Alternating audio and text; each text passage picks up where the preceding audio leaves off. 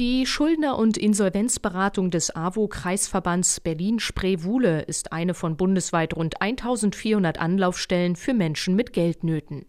Susanne Wilkening und ihr Team stehen Ratsuchenden kostenlos zur Seite, doch die Schuldnerberater erreichen viel mehr Anfragen, als sie bewältigen können. Die Kapazitäten reichen nicht aus, die Nachfragen abzudecken.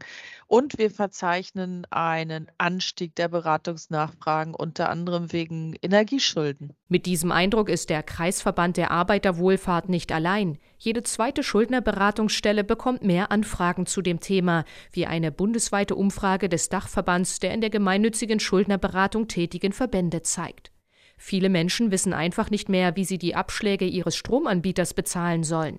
Susanne Wilkening befürchtet, dass das dicke Ende erst noch kommt, wenn Mietern die Heiz- und Betriebskostenabrechnungen ins Haus flattern. Die meisten werden so im April, Mai, Juni kommen und dann geht noch mal eine richtig große Welle an Not los, weil man damit rechnen muss, dass da wirklich hohe Nachforderungen sein werden. Neben der Arbeiterwohlfahrt bieten auch andere gemeinnützige Träger wie die Caritas, das Deutsche Rote Kreuz und die Verbraucherzentralen kostenlose Schuldnerberatungen an. Auf der Website www.meine-schulden.de kann man eine Beratungsstelle in der Nähe finden.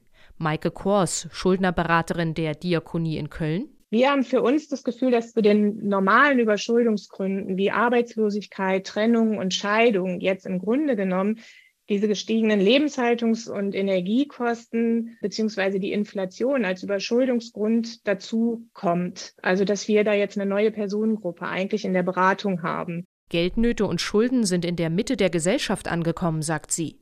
Schuldnerberaterin Susanne Wilkening vom AWO-Kreisverband Berlin-Spree-Wuhle würde sich wünschen, dass die Menschen rechtzeitig zu ihr in die Beratung kommen, nicht erst, wenn sie vor einem Berg an Schulden stehen das sind ja immer Geschichten vom Scheitern. Das sind immer Geschichten von ich habe es nicht geschafft. Das ist auch sehr, sehr schambehaftet.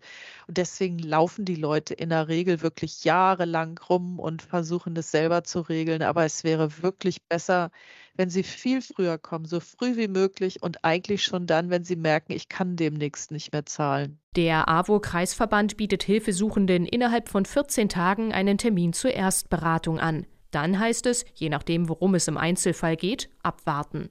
Wegen der hohen Nachfrage beträgt die Wartezeit bei Susanne Wilkening und ihren Kollegen im Moment fünf Monate. RBB 24 Inforadio vom Rundfunk Berlin-Brandenburg.